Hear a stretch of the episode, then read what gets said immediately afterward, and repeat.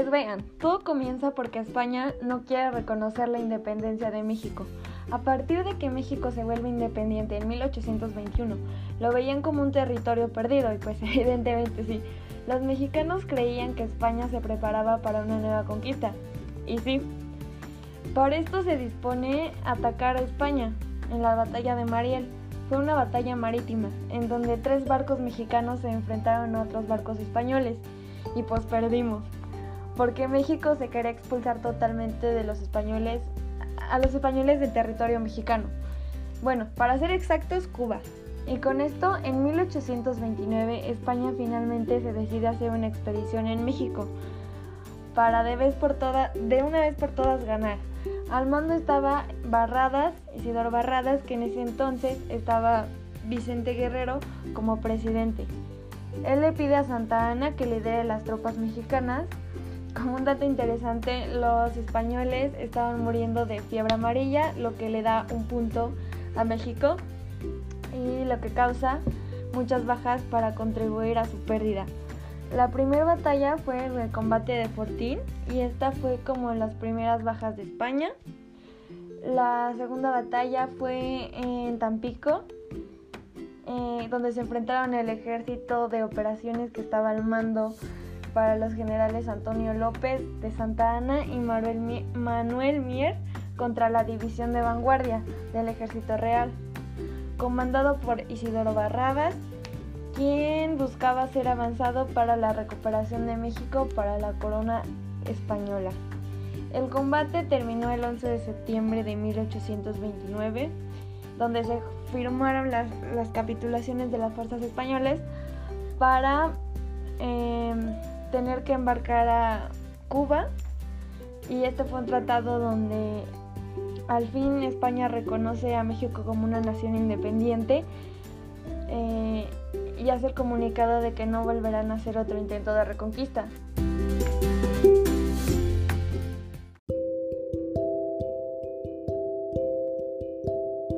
Hablando sobre el Tratado de Paz y Amistad que se firmó en España el 28 de diciembre de 1836. Fue un documento oficial de la independencia eh, de México por España, el cual consiste en artículo 1. Su Majestad la Reina Gobernante de las Españas, a nombre de su hija Augusta y Isabel II reconoce como nación libre, soberana e independiente a la República Mexicana, compuesta de los estados y países especificados en su ley constitucional, a saber, el que decía Capitanía General de Yucatán, el de las comandancias llamada antes y provincias internas de Oriente y Occidente, el de Baja y Alta California y los terrenos anexos e islas adyacentes de que ambos mares están actualmente en posición la expresada República, y Su Majestad renuncia tanto sí como por herederos y sucesores a toda pretensión del gobierno, propiedad y derecho territorial de dichos estados y países. También tenemos como un dato curioso que Lucas Alamán, mm, que nació en 1892 y murió en 1853, fue uno de los historiadores e investigadores del grupo conservador más importantes en ese tiempo de su movimiento. Por otra parte, en el año que reconoció a España como, como país independiente, perdón, el Vaticano también se sumó al Tratado de Santa María, Colativa y mantuvieron el catolicismo como religión en primer momento de su independencia con el plan de Iguala, pero no fue suficiente para normalizar la relación como la de la Santa Sede.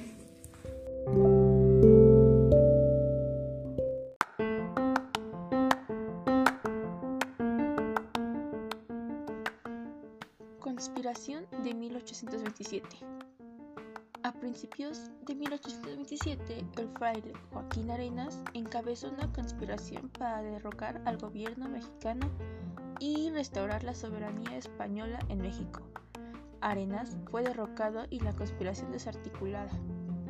La conspiración fue el motivo para que el Congreso emitiera en 1827 la ley de expulsión de todos los españoles residentes en México, con la consecuente salida de la mayoría de los españoles, entre comerciantes y terratenientes, llevando consigo sus riquezas. Situación que afectó seriamente a la actividad económica de México.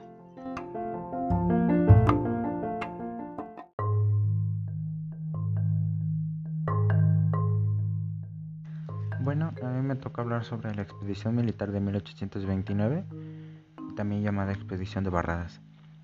La expedición de Barradas fue una fuerza militar expedicionaria contra México ordenada por el rey Fernando VII y dirigida por el brigadier español Isidro Barradas y el coronel Miguel Sarmón, veteranos de la guerra contra Simón Bolívar en Costa Firme.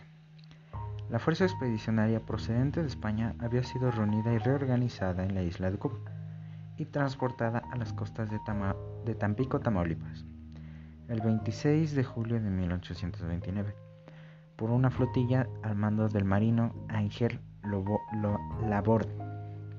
Las tropas españolas tenían la pretensión sublevar México, reconquistarlo y restituir el gobierno español en el virreinato de Nueva España. La expedición española, diezmada por el clima y enfermedades, terminó siendo derrotada militarmente tras varias batallas en Tampico, La Barra y los márgenes del río Panuco y rendida en Tampico el 11 de septiembre de 1829 el brigadier Antonio López de Santa Ana y Manuel de Mier y Terán, consolidando y afianzando la independencia de México y terminando con los intentos militares de reconquista española sobre sus antiguos virreinatos en la América continental.